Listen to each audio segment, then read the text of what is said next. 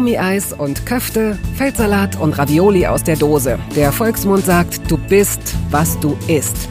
In Toast Hawaii stelle ich meinen Gästen viele Fragen, die sich nur ums Essen drehen. Fast nur.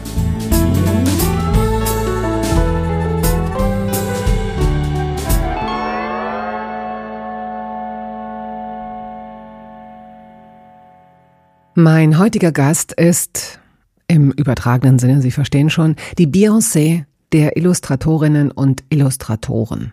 Ich bemühe einen derartigen Größenvergleich, weil sich die wenigsten Menschen in diesem Genre auskennen, was eigentlich ein Frevel ist. Schließlich hilft uns die Kunst der Illustration beständig dabei, Bücher und Artikel als schöner, ansprechender und nachvollziehbarer wahrzunehmen. Und Kat Menschik hat ein enormes Talent. Rein statistisch gesehen werden Sie Ihrer Arbeit auch schon begegnet sein, in Zeitschriften oder Büchern, vielleicht ja in Ihren eigenen Büchern, die so lustig, liebevoll und durchaus informativ gestaltet sind. Kat, die 1968 in Luckenwalde zur Welt kam und in Ostberlin aufwuchs, besitzt und beackert einen riesigen Garten, das werden Sie gleich hören, in dem an die 60 Tomatensorten wachsen. Sie kocht gerne mit Kümmel, hat immer Frischkäse und Sekt im Kühlschrank und entschuldigt sich im Nachhinein bei jedem Oktopus, den sie jemals gegessen hat. Ich schließe mich da übrigens an. Aber sorgen Sie sich nicht, das Gespräch artet nicht in ein Oktopus-Esser-Bashing aus. Los geht's.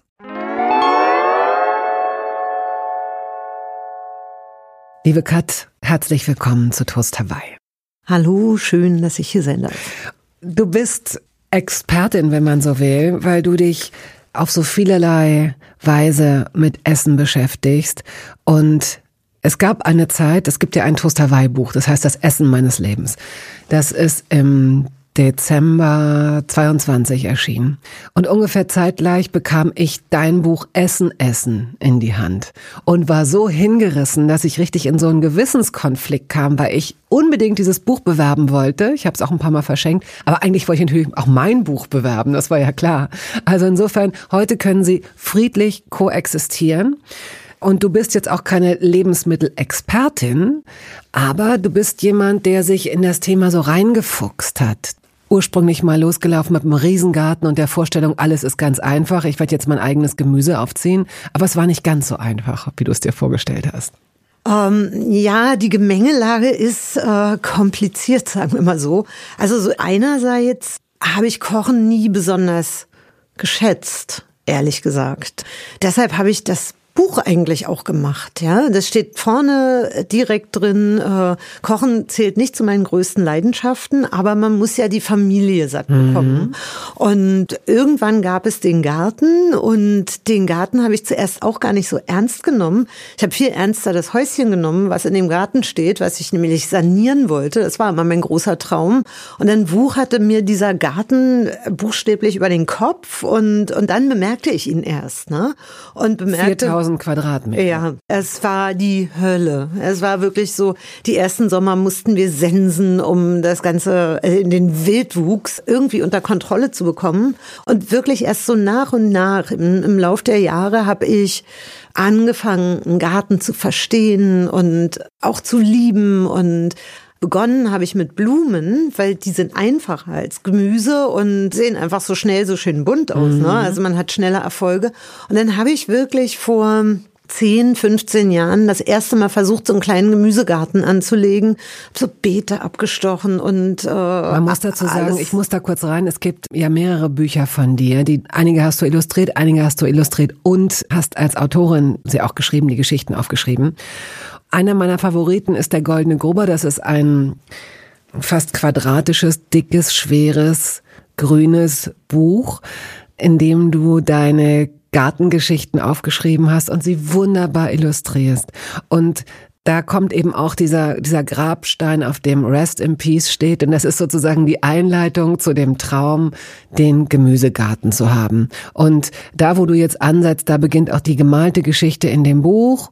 Du stellst dir das so vor, wie sich Stadtkinder, Städter, und du bist ein Stadtkind eigentlich, sich das so wünschen, kleines Häuschen im Grün und dann werde ich das, und das wird so ein wilder Bauerngarten und ich werde zur Selbstversorgerin.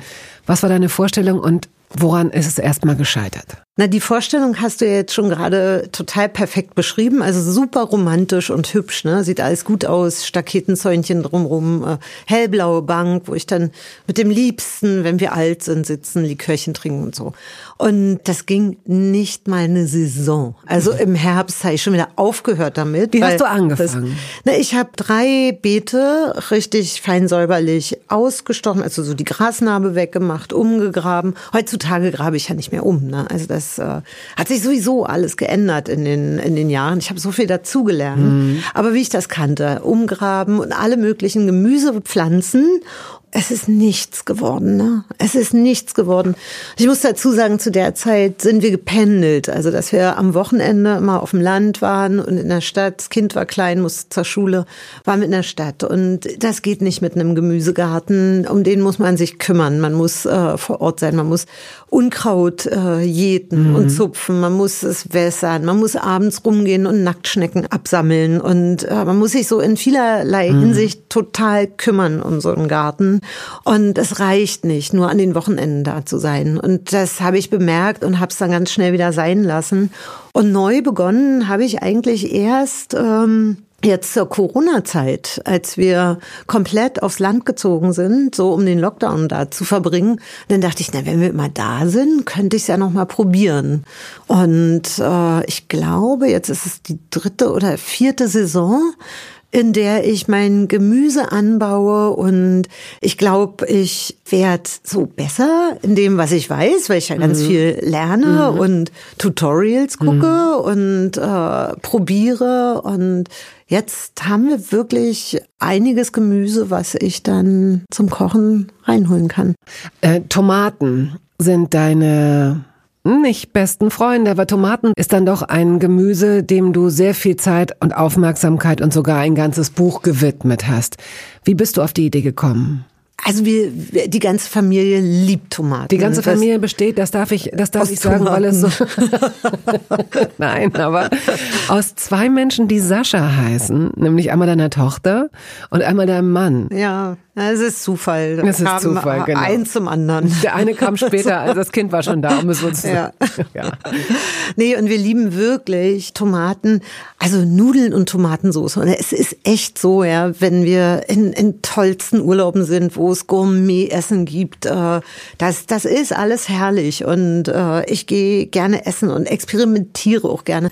Aber so eine Woche ohne einmal Nudeln und Tomatensauce ist eigentlich eine verlorene Woche. Und wenn wir irgendwo herkommen, dann sind wir alle wirklich richtig scharf drauf, mhm. äh, Nudeln mit Tomatensauce zu essen.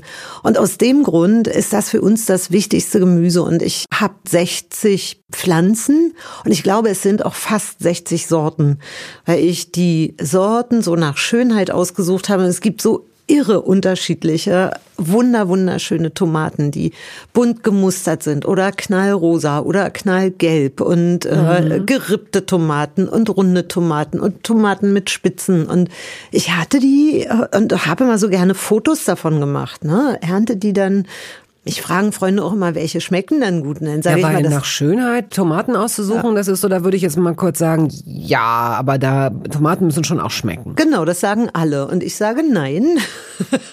Bei mir in erster Linie müssen sie schön aussehen, ja, das weil ich, ich liebe das, die dann zu ernten, wenn die reif sind und Muster zu legen, so ein Herzchen zu legen oder oder einen Haufen zu legen und Fotos davon zu machen, die auch gerne mal zu posten. Das ist wie bei so einem Cuvée, ne?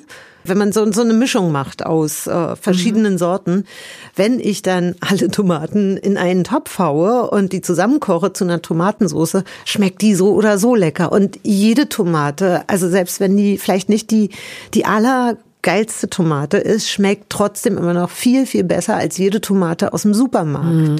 Wir haben uns zum Beispiel angewöhnt, dass wir seit Jahren im Winter nicht mehr Tomaten kaufen. Mhm. Nirgendwo. Mhm weil ich das nicht lecker finde. Und ich finde das so toll, dass Tomaten wie ein Spargel oder Erdbeeren bei uns Saisongemüse sind. Mhm. Und im letzten Jahr hatten wir, glaube ich, so an die 50 Gläser eingekocht. Das ist locker, locker für jede Woche reicht.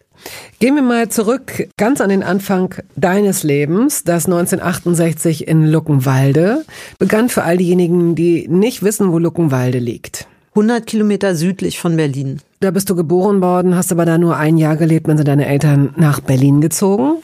Also kann man dich als eigentlich waschechte Berlinerin, Berliner Pflanze bezeichnen, denke ich mal. Wie habt ihr gelebt und wie habt ihr zusammen gegessen als junge Familie? Du hast ja noch eine Schwester, die dreieinhalb Jahre jünger ist. Ja. Also was ich gelernt habe von zu Hause ist, äh, dass wir immer, immer, immer frisch kochen. Also ich kann mich nicht erinnern, dass ich jemals von meiner Mama irgendein Fertiggericht bekommen hätte. Sie hat immer gekocht, sie hat sehr gut gekocht und so zum Abendessen. Also wir halten das anders heutzutage. Damals gab es ein Mittagessen und es gab Abendessen mit Schnitten, mit ja, Stulle und Brot, ne? Mhm. Richtig Abendbrot. Und Wochenende am Wochenende gab es dann vielleicht auch mal den Braten und es gab wirklich auch diese Routinen am am Freitag Nudeln zu machen, am Samstag eine Suppe, am Sonntag den Braten und das wurde so aufgeteilt. Finde ich ja sowieso viel besser, ne? Warum? Weil man aufmerksamer gegessen hat und und so viel weniger Fleisch gegessen hat. Also wir essen gar kein Fleisch mehr, aber äh, das wünschte ich mir heute bei Leuten, die Fleisch essen, dass sie sich das vielleicht auch bewusster machen und sagen, okay, wir kaufen sehr, sehr gutes Fleisch und essen einmal in der Woche einen richtig tollen Braten und lassen es dafür mhm. den Rest der Woche sein und äh, verzehren nicht so widerliches Billigfleisch. Billigfleisch, halt, ne? mhm. genau. Bei uns ist das so, wir haben ein kleines Hintertürchen. Also ich selber habe auch Fleischessen geliebt. Und äh, in meinem letzten Kochbuch gibt es auch ganz viele Rezepte noch mit Fleisch. Und wir, wir haben uns so fast unmerklich selber rausgeschlichen. Das ging irgendwann vor Jahren mal mit einem Silvestervorsatz los. Das ist aber wirklich sieben, acht Jahre her. Ich gesagt, wollen wir es mal probieren, in der Kaufhalle keine abgepackte Wurst mehr zu kaufen. Mhm. Und äh, diese Glutenwurst, Chemiewurst, habe ich auch gerne gegessen. Ne? Und dachte, oh, das wird mir sogar ein bisschen schwer fallen, aber ich kann doch nicht dieses konventionelle Fleisch immer essen. Jedenfalls haben wir das probiert und ich fand das total irre, dass es zwei Wochen wehgetan hat und ich so an dem Regal vorbeigegangen bin. Und danach war es mir egal. Das ging so schnell. Mhm. Und mittlerweile ist das so lange her, wir sehen diese Regale überhaupt nicht mehr. Ne? Wir nehmen die gar nicht wahr, wenn wir einkaufen. Und vor zwei, drei Jahren haben wir diesen Silvestervorsatz erweitert und haben gesagt, lass uns das doch so machen, dass wir selber überhaupt kein Fleisch mehr kaufen und zubereiten. Unser kleines Hintertürchen ist, wenn wir mal essen gehen oder eingeladen mhm. werden, dass wir dann dürfen. Okay. Ja? Mhm. Und das ist eigentlich auch ganz. Das ist eine schöne äh, Idee eigentlich ja. für die Leute, die sagen, ich will nicht ganz drauf verzichten, aber genau, dass man die ja. Wahl hat. Und ich merke auch, wenn wir essen gehen, ich bestelle das auch ganz selten. Mhm. Ne? Also dass es dann nicht so ist, dass ich sage, oh, wir gehen essen und heute ist dann Schnitzel. Mhm. Das da darf, aber wir machen es dann gar nicht mhm. unbedingt. Und wenn ich überlege, also wir machen das wie zu Hause meine Mama, wir kochen auch immer frisch. Ich weiß genau, was ich esse und was ich da drin habe und was ich, was ich weglasse. Und es macht so glücklich, wenn man dann irgendwie die einfachsten Zutaten zusammenpuzzelt und wirklich schnell irgendwas zaubert, dass ich so oft so abends an unserem äh, heimischen Abendbrotstisch denke, wir essen besser als in vielen, vielen Restaurants, obwohl das, weißt du, so ein Spargel mit einer Estragonbutter, mit äh, bisschen Kartoffelchen und ein Wildkräutersalat aus, mhm. aus dem Garten. Und es ist wirklich, wirklich einfach. Ne? Also ich bin überhaupt keine Virtuosin im, im Kochen und ich finde das aber irgendwie gerade ganz gut, dass ich mit den drei, fünf Gewürzen, die ich zu Hause habe, ich kulte auch gar nicht so rum, ne? Dass ich so es liebe, ganz einfache Sachen zu machen. Was sind denn die fünf Gewürze, mit denen du hauptsächlich arbeitest? Salz, Pfeffer. Ich habe sehr gerne Kümmel. Also das kann man in vielen Wintergerichten verwenden, ne? Also so mit Kohl oder liebe ich. Oh. Und du nicht? Na, ich hasse das. Ich hasse Kümmel.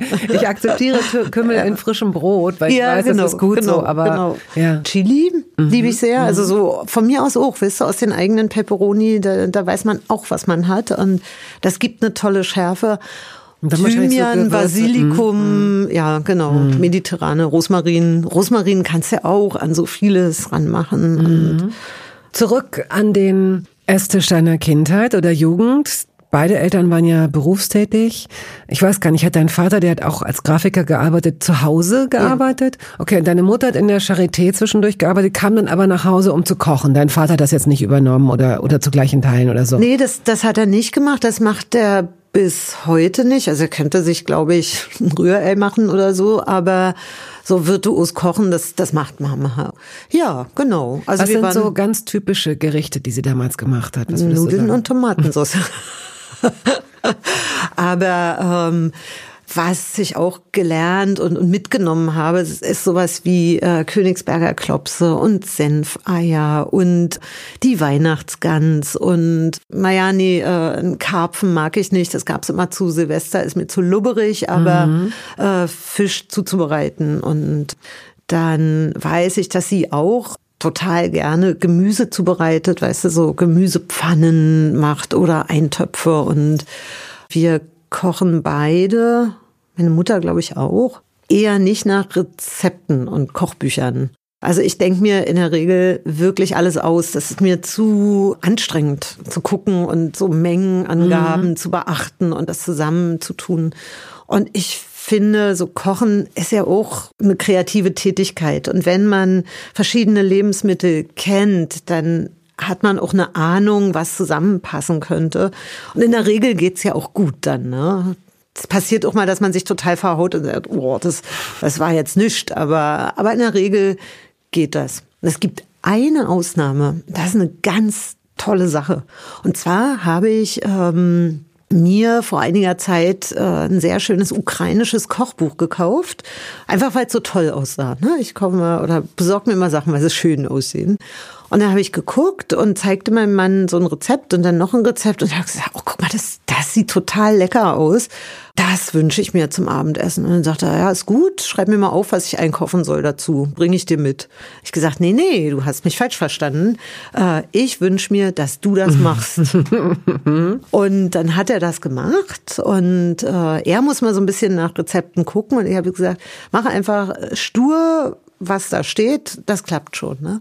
Und das schmeckte was so. Was war's denn? Das waren ähm, so Kartoffelpuffer mit Feta, glaube ich, drin. Mhm. Und dazu auch irgendwas mit rote Beete, mit irgendwelchen Koriander, irgendwelchen Körnchen weiß es nicht mehr genau, aber es schmeckte zusammen total toll und war was ganz Besonderes.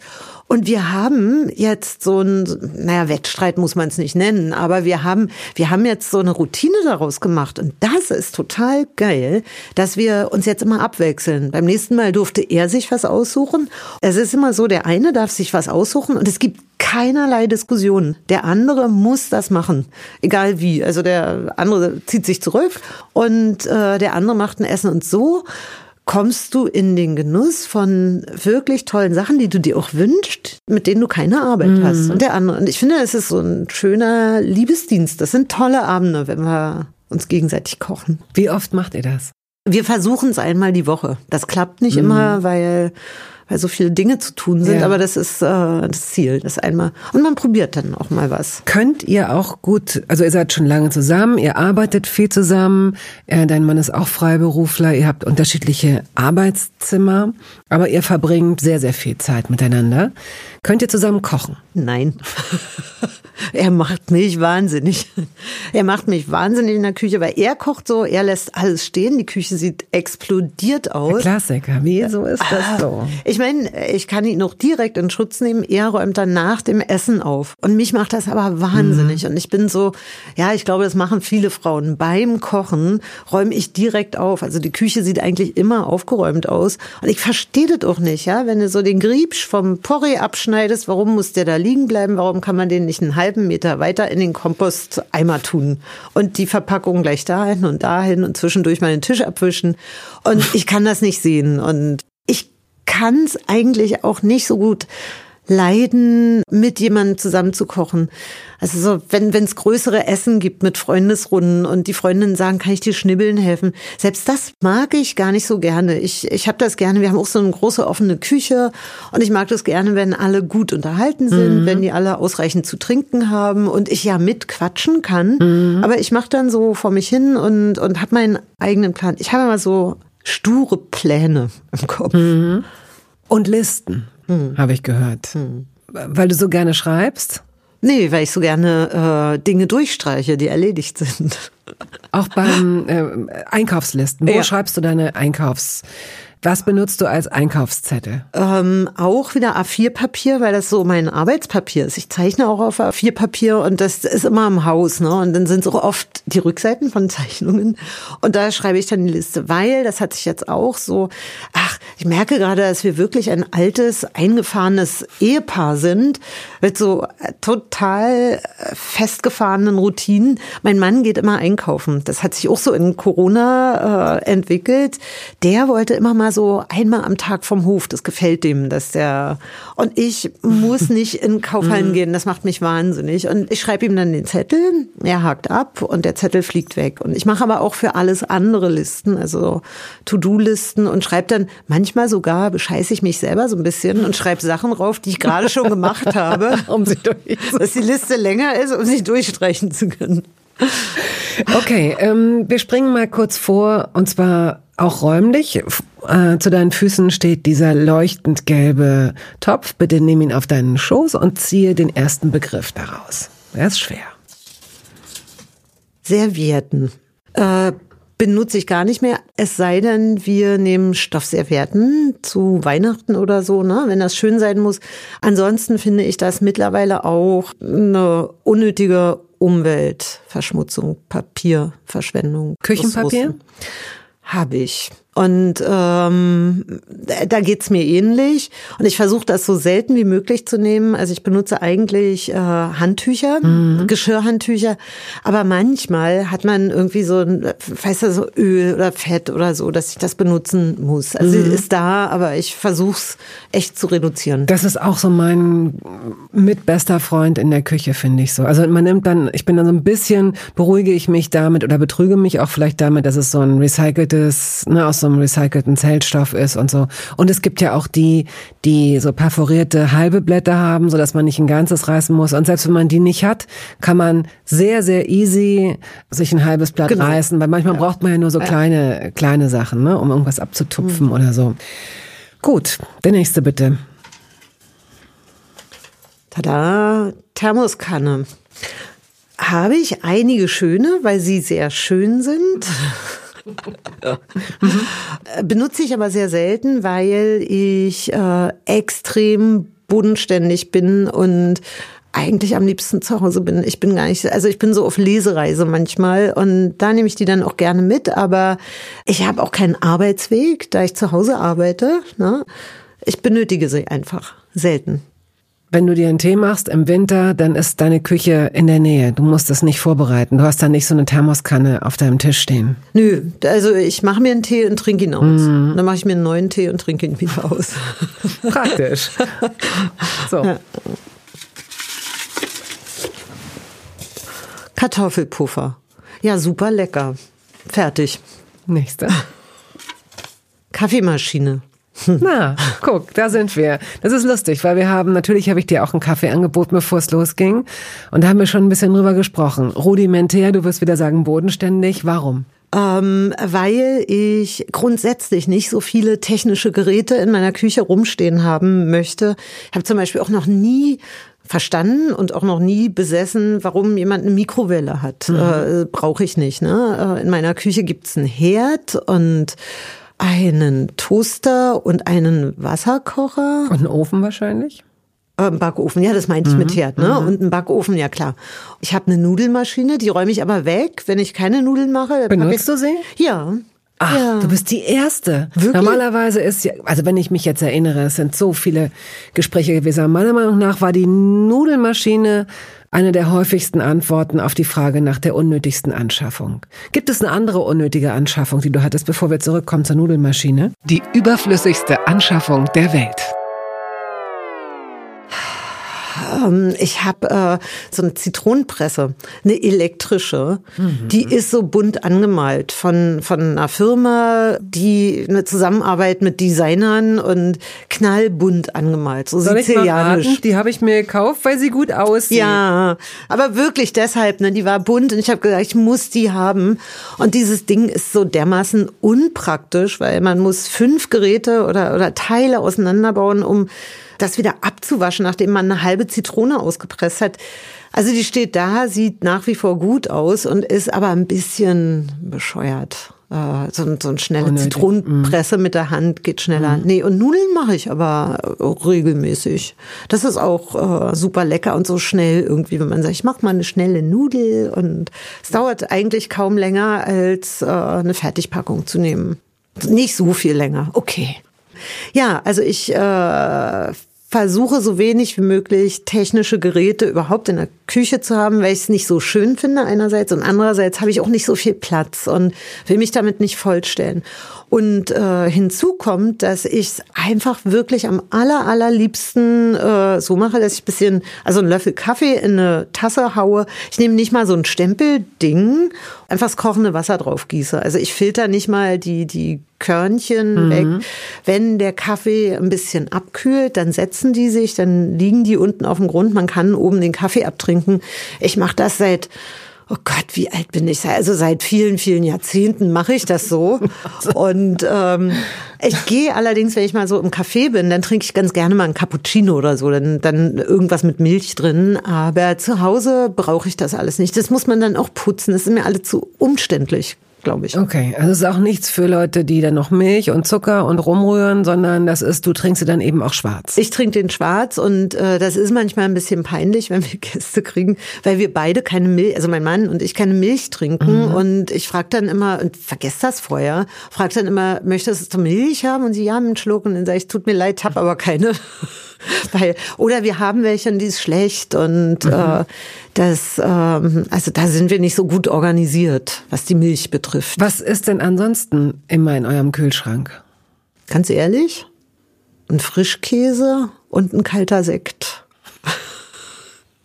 Ist der kalte Sekt der Anlass für die Rückfrage gewesen mit dem ganz ehrlich? Ja. Warum? Warum? Weil es schlimm klingt. Aber ich liebe das wirklich. Ich liebe wirklich ein Säckchen zu trinken. Also ist auch nicht so, dass ich äh, nun jeden Abend, heute Abend werde ich wahrscheinlich äh, so ein Fläschchen von gestern austrinken, bevor es schal wird. Ich mache das so, dass ich oft zu Hause gar keinen Alkohol trinke und dann gerne auch wirklich Tee oder Wasser oder mhm. so. Also ich brauche nicht, wie viele andere, so das Abendweinchen oder das Abendbierchen muss ich nicht unbedingt. Und äh, wenn ich dann mal so, dann kann es auch eine gute Ziehung sein. Jede und jeder, wie er möchte. Und ähm, ich kenne ja nun deine, deine Bücher und auch deine Illustrationen. Und viele Hörerinnen und Hörer, denen wird es ähnlich gehen, aber ich stelle mir das auch so klar vor, dass da auch ein Gin Tonic oder ein Säckchen, wie du sagst, dabei ist. Ich habe da diese eine Zeichnung vor Augen, als du losgelegt hast mit dem Garten, mit dem Häuschen, wie du es dir vorgestellt hast, das alles so zu sehen. Und dann ist da diese Zeichnung, wie du es dir vorstellst, eben zwischen zwei Bäumen mit einer Hängematte. Und dann ist da ein tolles Getränk. Und man liegt da drin und liest ein Buch. Und dann aber die Realität, das ist, dass da irgendwie so zwei kleine Sträucher aus dem Boden kommen und das alles wahnsinnig lange braucht, um zu wachsen und zu gedeihen. Und dass diese Vorstellung von einem ruhigen Moment, dass man so die Sonne untergehen sieht zwischen den Bäumen und man hat diesen kühlen Gin Tonic in der Hand und denkt, guckt so zurück auf diesen Tag, man hat ein bisschen Laub eingesammelt. Das ist dann wahrscheinlich in der Realität doch ganz anders, keine Ahnung. Wie oft sitzt du auf so hellblauen Bänken und guckst in den Sonnenuntergang? Ich äh, versuche das so oft wie möglich zu machen. Und äh, was du gerade beschrieben hast mit einem Gin Tonic. Gin Tonic trinke ich nur im Sommer und dann aber gerne. Das liebe ich, so ein tolles Sommergetränk. Äh, das mache ich total gerne. Und wir, wir genießen so Abende bei schönem Wetter fast immer. Das war dann auch, dann, dann reichen manchmal auch zehn Minuten rauszugehen und sich ans Wasser zu setzen oder mal über den Garten zu gucken oder in den Garten zu gucken. Und das aufzunehmen und zu genießen, das mache ich schon.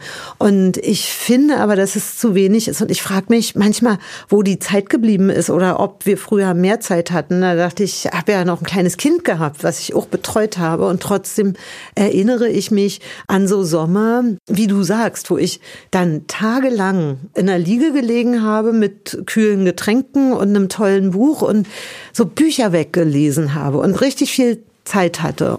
Ich glaube, diese, diesen inneren äh, wachsenden Turm an ungelesenen Büchern und auch guten Zeitungen und Zeitschriften, so geht's mir nämlich auch. Das ist ja dann, Zeitungen und Zeitschriften kommen ja nochmal mit einer anderen Art von schlechtem Gewissen ähm, einher, weil man die irgendwann ins Altpapier eigentlich legt. Bevor man das tut, vielleicht nochmal durchblättert und dann denkt man, aber das habe ich jetzt gar nicht gelesen, diesen langen Artikel, dessen wegen ich mir diese Zeitung überhaupt gekauft habe. Also dann Nein, nein. Und dann wachsen diese Stapel und werden verschoben, sowohl räumlich als auch im Kopf. Und man wartet auf diesen Moment. Ich hatte mir irgendwann mal gesagt, ich warte darauf, dass die Welt stillsteht und dann mache ich das. Und kurze Zeit später kam es zu der Pandemie. Ich glaube nicht, dass ich der Auslöser war, aber vielleicht doch. Wenn, dann möchte ich mich wirklich an dieser Stelle einmal bei allen ganz herzlich dafür entschuldigen. Ich habe gedacht, wenn alles mal ruhig ist um mich herum, dann werde ich das hinkriegen. Und hast du Nein, natürlich nicht. Ja. Ja. Und ich habe mir jetzt aber äh, so eine neue Regel aufgestellt, dass ich morgens, wenn ich wach werde, eine Viertelstunde lese. Ich habe einen Kaffee und mhm. eine Viertel, halbe Stunde. Ist ja gar nicht Seiten. viel, wollte ich gerade sagen. Genau, mhm. aber aber das das geht ganz gut. Also ich habe sowieso ziemlich strenge Routinen. Das äh, habe ich mir angewöhnt, vielleicht weil ich selbstständig ja. bin und äh, keinen Arbeitsweg habe und sagen noch so viele, ich brauche den Arbeitsweg, um privates und berufliches zu trennen voneinander und ich habe das nie gemacht, dass ich im Schlafanzug am Schreibtisch saß. Mhm. Also ich mache das schon so. Ich krieg äh, morgens einen Kaffee gebracht. Danke, Sascha. Jeden Morgen kriege ich den Kaffee ins Bett. Und dann trinke ich den, dann lese ich ein bisschen, dann äh, gucke ich auch, wer was geschrieben hat oder so. Dann stehe ich auf und mache wirklich fast immer eine kleine Runde Yoga. Dusche kalt, zieh mich an und dann yippie, kann der Tag losgehen. Wir müssen auch immer das Bett machen, also so beim Aufstehen, mhm. da schlafe ich mhm. noch fast, wird das aufgeschüttelt, gemacht, dass das glatt ist, dann guckt sich's weg, dann ist es nicht mehr da. Wenn es so, in so ein Berg ist, dann, dann wäre es immer noch Bett mhm. und würde sagen, oh, komm zurück und nee, und dann gehe ich wirklich so fertig gemacht an den Schreibtisch und dann arbeite ich durch. Wann frühstückst du gar nicht? Gar nicht. Wann nimmst du die erste Mahlzeit auf und was könnte das sein? Ähm, wir haben auch vor ein paar Jahren, das ist jetzt so in den Alltag übergegangen, äh, mit Intervallfasten angefangen. Und ich faste sowieso immer von Silvester bis Ostern verschiedene Sachen. Also früher habe ich mir dann so Fleisch Fleisch rausgenommen, mhm. genau. Und das brauche ich jetzt gar nicht, weil ich sowieso nicht mehr esse. Und äh, ich faste Zucker, Sahne, Butter, Zucker ist das Schlimmste. Und Alkohol passe ich auf, dass es weniger ist, aber das habe ich, äh, äh, wie sagt man, das ist ein äh, schnell über Bord geworfener Silvestervorsatz mhm. gewesen, weil äh, das irgendwie manchmal einfach doch Spaß macht, wenn man zu einer Party geht, dann irgendwie ein, ja. ein Getränk mitzutrinken. Das nehme ich nicht so ernst. Aber, aber Zucker und, und Sahne, Butter bin ich total streng in der Zeit. Und, äh, Ach, danach, also das ist jetzt nicht so, dass du dir generellen Verzicht auferlegst, sondern äh, in der Zeit, nur in in der Aber Zeit. es sind drei Monate, ne? Das ist äh, von, mhm. von Januar bis April und äh, also länger als die normale Fastenzeit. Ja, du, der Anlass war, dass ich mir mal so den Keksbauch nach Weihnachten irgendwie wieder runter machen wollte und dachte, ich muss weniger zu mir nehmen. Und äh, dann, naja, mache ich Sport und, und wir haben einfach so frühestens, das machen wir immer, ab eins oder zwei essen wir was. Vorher gar nicht. Und ich bin total leistungsfähig, wenn ich nichts esse. Also so vorher, mhm. weißt du, so, mhm. ich kann nicht mehr joggen gehen, so wegen, wegen der Gelenke, aber ähm, ich habe das gerne gemacht und ich hatte die meiste Kraft, wenn ich noch nichts gegessen habe. Und genau, und dann haben wir so nachmittags irgendwann Hunger und äh, wir essen total gerne Knäckebrote. Knäckebrote mhm. mit was drauf und dann heißt es immer, also wirklich auch so ein bisschen infantil, ja, so, hast du Lust auf ein Knäcki? Und dann sage ich, ja, oh ja, Kneckis. Und dann gibt es so eine kleine Batterie Kneckis und die essen wir gern. Oder ich backe ja auch Brot selber. So, weißt du, was da ist. Was und legt ihr denn auf die Kneckis und sprecht ihr auch in Frischkäse. okay. ja, oder irgendwelche Käse. Ähm. Ja, und ihr könnt ja auch vor allen Dingen im Sommer in den Garten gehen und da so ein bisschen hier was ja. abzupfen, da was abzupfen, ja. hier ein paar Tomaten, da ein bisschen ja, genau. Dill und so. Ja, genau, mm. genau. Also das finde ich wirklich super, super lecker. Oder einfach ein Scheibenkäse oder so. Mm. Ne? Das, äh, das finde ich toll. Und äh, so kommen wir über den Tag und abends kochen wir dann. Dann gibt's eine warme Mahlzeit und das reicht mir. Beschreib mal eure Küche. Du hast ja gesagt, die ist jetzt nicht so riesengroß, sie scheint eher klein zu sein, weil du willst jetzt auch nicht irgendwelche Geräte da reinstellen, die dir den Platz wegnehmen oder die du eh nicht nutzt. Ist in der Küche, es ist ja ein altes, das ist so ein richtig altes Steinhaus, ne? Mhm. Das Steinboden. Ähm, es war nichts drin, als ich da ankam. Das war äh, ein Gemeinderaum. Der war mit Rigips und Fliesen und äh, Plastikabhängungen, äh, Neonbeleuchtung. Also es war nichts mehr zu sehen von einem alten Bauernhaus und ich habe ich habe das Haus jetzt seit 20 Jahren. Seit 20 Jahren kulte ich da rum und äh, habe alles rausgerissen, alles neu gemacht. Das ist ein Raum, der ist gar nicht so klein, der ist, glaube ich, sowas wie 30 Quadratmeter. Mhm. Ist aber Küche und Wohnzimmer zusammen, ne? Mhm. mit einer großen Tafel. Die Tafel bestimmt den Raum. Die habe ich mir irgendwann mal anfertigen lassen. Die ist fast drei Meter lang, ne? so ein langer Tisch für viele Personen. Die Küche ist insofern klein, als dass die an so einer kleinen Stirnwand nur ist. Da befindet sich eben der Herd, die Spülmaschine, der Kühlschrank und ich habe nicht so viel Ablagefläche. Deshalb äh, kann ich da auch Geräte nicht so gut hinstellen. Naja, und dann kannst du dir das vorstellen, dass das alles die totale Vollbemusterung ist. Und äh, bunt, wo, bunt ja, und Blumen ja, und Formen und ja, Tiere. Und ich habe gerade einen Balken, vor, vor ein paar Tagen habe ich einen Balken bemalt äh, und da nach Jahren einen Hausspruch gefunden. Das habe ich immer, äh, ich habe sowas immer gesucht. Ich kann den jetzt nicht aufsagen, weil es äh, ein längeres Gedicht ist von Max Nikolaus Niemeyer. Der war Puppenspieler, Maler und Künstler auf Hiddensee mhm. vor mhm. 100 Jahren. Mhm. Und er hat für sein Haus wirklich so ein zauberhaftes Gedicht geschrieben und das, das ging mir so ins Herz, dass ich dachte, das ist es, das muss ich. Also jedes äh, und ich sing und ich saus um dich lieb altes Haus, um dich lieb altes Haus und äh, dann bittet er darum, dass der Sturm nichts verweht und dass äh, ne, dass alles heile bleibt. Ich bitte für uns beide. Mhm. Ich bitte für uns beide. Ganz toll ja, das steht jetzt da dran und dann hängen da Blumenbilder und ich habe über der Küchenzeile eine Hinterglasmalerei gemacht, also wo man sonst, wie sagt man, Fliesenspiegel hat, habe ich zwei paar Meter lange Peperoni gemalt, die da so sind. Und die dominieren den Raum. Ich sehe die gar nicht mehr, weil die schon so viele Jahre da hängen, aber das bemalt. Dann gibt es diese Porzellanwand, das ist so ein bisschen wie Delfter mhm. Fliesen, blau-weiß und viele Fotos. Ich versuche mir vorzustellen, wie du an einem Sommertag durch den Garten gehst. Wer dieses Prozedere und die, das Wachsen dieser, dieser Beziehung nachlesen will, kann es eben tun, in mehreren Büchern, auf jeden Fall im goldenen Grubber.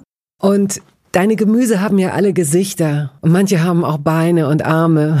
Das geht mit deinen Zeichnungen einher. Auch deswegen macht es so viel Spaß, was sie so denken, was sie einander so zurufen und wer gegessen werden will und wer wen an der Hand nimmt und aus dem Ofen zieht oder so. Kann es dir passieren, dass du dadurch, dass du die meisten Sachen ja auch selbst gesät hast, dass es dir schwerfällt, die zu essen? Das klingt jetzt ein bisschen komisch, aber ich hatte mal lange so eine, ähm, so drei kleine Kürbisse von einer Freundin geschenkt bekommen, die hatte sie selbst äh, gesät und die standen dann, weil ich nie die Zeit hatte, mich drum zu kümmern, die standen so zwei Wochen in meiner Küche, so nebeneinander wie so eine Barbapapa-Familie. Und irgendwann hatte ich das Gefühl, ich kann die jetzt nicht mehr essen. Die waren wie so Figuren geworden. Na du, aus dem Grund, ich kann dich total nachvollziehen, aus dem Grund habe ich das Tomatenbuch gemacht, weil ähm, ich eben diese ganzen Schönheiten hatte und ich habe die alle fotografiert, bevor ich sie aufgeschnitten habe und in die Soße gekippt habe, weil die so hübsch waren, ne? Und dann so gestreift und ein Herz und dann denkst perfektes Herz und so schwer. Und ich erinnere mich noch, das war, genau, der Auslöser war ein Ochsenherz, eine Ochsenherztomate. Diese ganz groß und schwarz. Ganz, oder, oder nee, einfach groß und schwer. Ja, genau. Und ich habe die aus dem Garten genommen und die war so sonnenwarm. Und dann wiegt die schwer und es ist weich. Und äh, dann ist diese dünne Pelle drumrum, die äh, verletzlich ist. Und das wog so schwer, wie sich ein Herz anfühlt. Oh. Und ich dachte, ey, das fängt gleich an zu schlagen. Und also das war wirklich so eine extrem sinnliche, mhm. schöne Erfahrung. Und dann habe ich die fotografiert und die anderen fotografiert. Und ich habe sie dann, bevor ich sie verkocht habe, auch noch ähm, aufgeschnitten und Samen genommen mhm. fürs nächste mhm. Jahr. Und dafür waren die Fotos auch ganz hilfreich, dass ich die Namen rangeschrieben mhm. habe und mich dann erinnern konnte, welche Sorte das war. So, und dann hatte ich diese Fotos. Und ich weiß noch, dass ich zu meinem Verlag gegangen bin, eben mit dieser Buchreihe, wo ich mir eigentlich aussuchen kann, was ich mache. Und ich ging hin mit dem Satz und habe gesagt, ich habe da so eine Idee und ich weiß nicht, ob ihr das ganz schlimme B-Literatur findet oder ob das eine gute Idee ist. Da habe ich gesagt, ich könnte mir vorstellen, Tomatenporträts zu zeichnen. Ganz, ganz einfach. Eine Tomate, auch nicht mit Samenständen mm, oder wie in mm. so einem Lexikon, sondern eine Tomate auf einer Seite, der Name drunter und von mir ein ganz persönlicher kleiner Satz mm. drunter, der auch nicht äh, ein Ratgeber sein muss. Gibt's ein paar Tipps, aber das ist einfach so das persönliche, meine persönliche Beziehung mhm. zur Tomate, Gargamel oder besser. Rosa Tiflis, besser, Rosa Oma und wie ja. sie alle heißen. Ja. ja. Ähm, wir kommen zur Rubrik Entweder oder. Pilze. Ja. Aal. Jein. Rosenkohl? Ja. Grünkohl? Ja. Rotkohl? Ja. Meeresfrüchte? Nein. Äh, Oktopusse wollte ich gerade fragen. Kraken nicht. Isst du noch Oktopus? Ja. Na, überhaupt nicht. So, nee. Der Oktopus, ich ich habe den früher so gerne hm, gegessen, ich auch. in griechischen Restaurants mm. besonders. Mm. Und ich kann es nicht mehr machen, weil die so schlau sind ja. und so ja. faszinierend. Ja. Und ich ärgere mich, schäme mich für, äh, entschuldige mich bei jedem Oktopus, den ich gegessen habe. Ja, es war lecker, aber ich bringe das nicht mehr übers Herz. Seit ich äh, Hast du darüber Film gelernt, gesehen? ja, es gibt ja auch der, der, zwei Filme, mein Freund der Krake mhm. und ja, ja. Und ich habe das aber schon vorher, wenn mich das auch interessiert.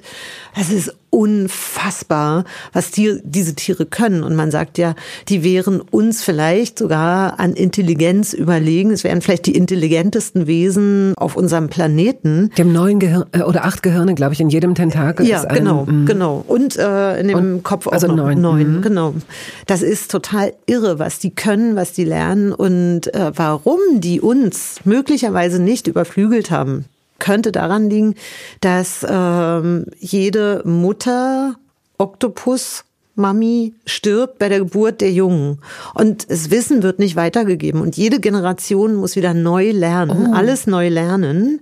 Und das können die. Und, und es gibt so Untersuchungen, dass sie eben jüngere oder ältere und kleine äh, Tintenfisch zusammen und die lernen dann viel, viel schneller, wenn jemand äh, da ist. Also es ist total faszinierend, was man über diese Tiere lernen kann und äh, was die können. Komm, wir gehen raus aus den ähm, Meeresfrüchten und nochmal hinein ins Ja oder Nein. Kapern? Ja. Und auch beim nächsten wirst du Ja sagen, Koriander. Ja. Ingwer? Ja. Oliven? Ja. Innereien nicht mehr. Sowieso auch vorher nicht. Lakritz? Nee. Gurken? Ja. Rosinen? Mm, nein. Kümmel? Ja. ja. Austern? Ja. Fenchel? Ja. Gorgonzola? Ja. Auflauf oder Eintopf? Oh, das ist schwierig. Äh, die liebe ich beide, ähm, würde aber eher zum Eintopf tendieren. Wasser oder Saft? Wasser. Mit oder ohne Kohlensäure? Mit. Junger oder alter Käse? Junger. Erdbeeren oder Himbeeren? Himbeeren. Äpfel oder Birnen? Birnen. Kaffee oder Tee? Kaffee. Typ Banane oder Typ Zitrone? Zitrone. Auf der idealen Pizza liegt Tomaten. Käse reicht. Mit welchem Fett kochst du? Eigentlich am aller, allerliebsten mit Butter das versuche ich aber zu reduzieren. Mhm. Und also, nimmst du dann Kokosöl oder was nimmst du als Alternative? Ach, das ist mir, das ist mir Schnuppe eigentlich. Also ich kulte nicht so mit den Ölen rum, wie das manche machen. Äh, ich nehme meistens weil wir es da haben, Olivenöl und dann gibt's noch ein neutraleres Sonnenblumenöl. Und ähm, das ist mir ein bisschen Okay. gleich. Reis oder Nudeln? Nudeln, Reis oder Kartoffeln? Kartoffeln, Kartoffeln oder Nudeln? Nudeln. Bier oder Wein? Das kann ich nicht sagen. Mag ich beides. Spiegel oder Rührei? Rührei. Habt ihr eure eigenen Hühner? Noch nicht. Ist das in Planung?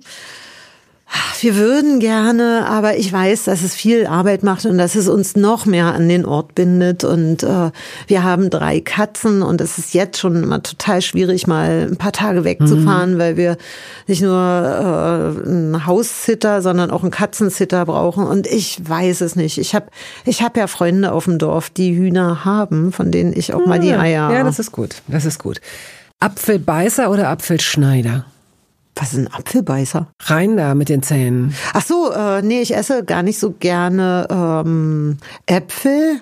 Dann schneide ich die lieber auf für andere. Du magst keine Edelstahltöpfe, sondern was nimmst du als Alternative und warum nicht? Ist das zu schlicht? Äh, ja, es ist mir zu schlicht, es ist mir zu gleichförmig. Das ist so wie mit silbernen Autos, die auch überall rumfahren. Das ist doch total langweilig, hat ja jeder. Und, äh, und das ist so farblos. Und äh, ich sammle alte DDR-Emailletöpfe. Und ich habe immer einen eBay-Suchauftrag. Und ich glaube, die ersten Töpfe habe ich von meiner Mami äh, geerbt. Als sie sich nämlich Edelstahltöpfe zugelegt hat, äh, durfte ich die alten, in meine erste Wohnung, die alten Töpfe. Und die sind so farbenfroh. Also so mein Lieblingstopf ist orange und der hat dann so unten am Rand einmal ringsrum so ein Blumenmuster. Und die gibt's in rot mit weißem Muster. Und ich habe blaue und hellblaue und aber die, die, die Reihe mit den roten und orangen sind eigentlich die tollsten. Und weißt du, das sieht so hübsch aus, wenn die auf dem, auf dem Herd stehen und äh, sind nicht so Silberdinger, sondern lauter farbige Töpfe. Da macht mir das Kochen gleich viel mehr Spaß. Was glaubst du, wovon hast du in deinem Leben am meisten gegessen? Abgesehen von Tomaten in deinem Fall und Brot wahrscheinlich. Naja, Tomatensoße. Abgesehen von Tomaten und. Tomatenerzeugnissen. Ja, ähm, oh, das ist schwer. Ähm, das, ähm, Lässt sich nicht so leicht beantworten. Das ist, das ist wirklich nicht leicht, weil wirklich diese Nudeln mit der ewigen Tomatensauce ist so eine Konstante. Und ansonsten ähm, hält sich alles andere, glaube ich, ziemlich die Waage. Jetzt sind wir in der Stadt. Wir waren großartig erst in einem Restaurant und jetzt bestellen wir die Rechnung und können noch ein Dessert essen, eine Käseplatte, etwas Süßes, einen Schnaps trinken. Wie beendest du so einen Restaurantabend? Und zum Schluss das Dessert. Auf gar keinen Fall mit Kaffee. Das äh, finde ich bedauerlich. Äh, Wenn die ganze Runde dann immer so ein Espresso bestellt, das kann ich nicht machen, weil dann stehe ich im Bett, da kann ich nicht schlafen. Und alles andere finde ich total lecker. Und manchmal denke ich, also so ein ganzes Menü arbeitet nur darauf hin, dass ich endlich einen Nachtisch essen kann. Und äh, ich glaube, ja, wenn eine Creme Brûlée auf der Karte steht, dann habe ich mich schon fast entschieden. Aber dann gibt's ja auch manchmal so eine kleinen, so eine kleinen Schokokuchen, die in der Mitte flüssig Oh. sind und dazu ein bisschen äh, Vanilleeis oder ja sowas. und dann und dann so ein bisschen äh, Obstgedöns dazu. Da könnte ich mich reinlegen und äh, Käseplatte dann auch noch und äh, wirklich ja, so Desserts finde ich toll. Ich danke dir sehr und wie gesagt, auch auf die Gefahr hin, dass ich äh, die Werbetrommel jetzt für ihr Empfinden zu sehr rühre. Ich, ich mache es jetzt trotzdem einfach. Ich habe ja gar nichts davon, außer dass ich glaube, dass es Ihnen Freude bereitet, sich durch diese Bücher hindurch zu blättern, die immer mal wieder aufzuschlagen, weiterzulesen. Ich empfehle Der goldene Grubber von großen Momenten und kleinen Niederlagen im Gartenjahr. Erschienen bei Galliani, wie die anderen Bücher von Kat Menschik auch. Vielen Dank, liebe Kat. Und dann wünsche ich dir nachher einen entspannten Tagesausklang mit einem kühlen kleinen Glas Sekt. Und ich sagte, ich habe jetzt so Hunger. Vielen Dank, das war so toll.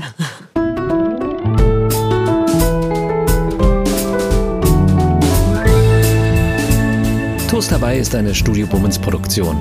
Ausführende Produzentin Wiebke Holtermann. Ton und Schnitt Henk Heuer. Musik Jakob Ilja. Neue Folgen hören Sie jeden Samstagmorgen. Überall da, wo es Podcasts gibt.